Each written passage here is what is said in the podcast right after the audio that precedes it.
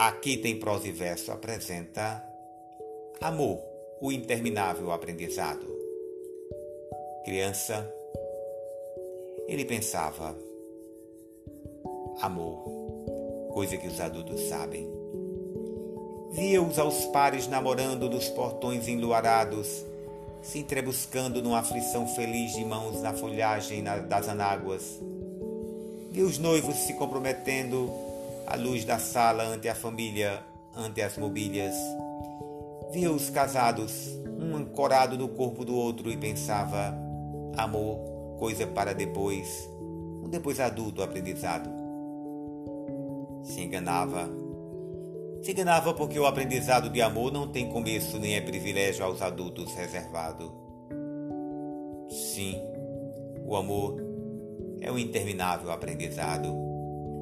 Por isto se enganava enquanto olhava com os colegas e dentro dos arbustos do jardim, os casais que nos portões se amavam. Sim, se pesquisavam numa prospecção de veios e grutas, num desdobramento de noturnos mapas, seguindo o astrolábio dos luares. Mas nem por isto se encontravam. E quando algum amante desaparecia ou se afastava, não era porque estava saciado. Isto aprenderia depois é que fora buscar outro amor. A busca recomeçara, pois a fome de amor não sabia nunca como ali já não se saciara. De fato, reparando dos vizinhos, podia observar. Mesmo os casados, atrás da aparente tranquilidade, continuavam inquietos. Alguns eram mais indiscretos. A vizinha casada deu para namorar. Aquele que era um crente fiel, sempre na igreja, um dia jogou tudo para cima e amigou-se com uma jovem. E a mulher que morava em frente da farmácia, tão doméstica e feliz, de repente fugiu com um boêmio, largando marido e filhos. Então constatou, de novo se enganara. Os adultos, mesmo os casados, embora pareçam um porto onde as naus já atracaram, os adultos, mesmo os casados, que parecem arbustos cujas raízes já se entrançaram, eles também não sabem. Estão no meio da viagem. E só eles sabem quantas tempestades enfrentaram e quantas vezes naufragaram.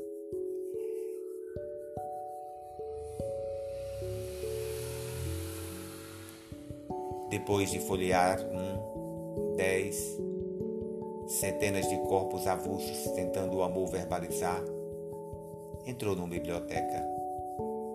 Ali estavam as grandes paixões.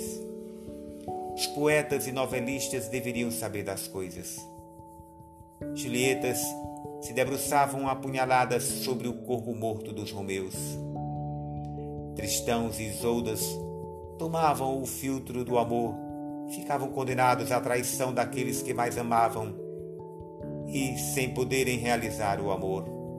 O amor se procurava e se encontrando desesperava, se afastava, desencontrava. Então pensou: há o amor, há o desejo e há a paixão. O desejo é assim, quer imediata e pronta realização. É indistinto. Por alguém que de repente se ilumina nas taças de uma festa por alguém que de repente dobra a perna de uma maneira irresistivelmente feminina. Já a paixão é outra coisa. O desejo não é nada pessoal. A paixão é um vendaval. Funde um no outro, é egoísta e em muitos casos fatal. O amor soma desejo e paixão. É a arte das artes, é a arte final.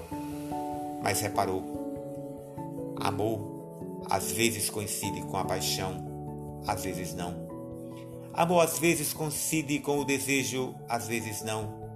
Amor às vezes coincide com o casamento, às vezes não. E mais complicado ainda, amor às vezes coincide com o amor, às vezes não. Absurdo. Como pode o amor não coincidir consigo mesmo? Adolescente amava de um jeito. Adulto amava melhormente de outro. quando viesse a velhice, como amaria finalmente? Há um amor dos 20, um amor dos 50 e outro dos 80. Coisa de demente.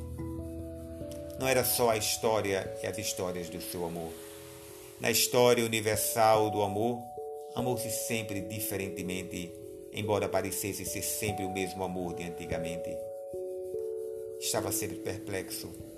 Olhava para os outros, olhava para si mesmo, ensimesmado. Não havia jeito. O amor era mesmo e sempre diferenciado. O amor se aprendia sempre, mas do amor não terminava nunca o aprendizado. Optou por aceitar a sua ignorância. Em matéria de amor, escolar, era um repetente conformado. E na escola do amor, declarou-se eternamente matriculado. Afonso Romano de Santana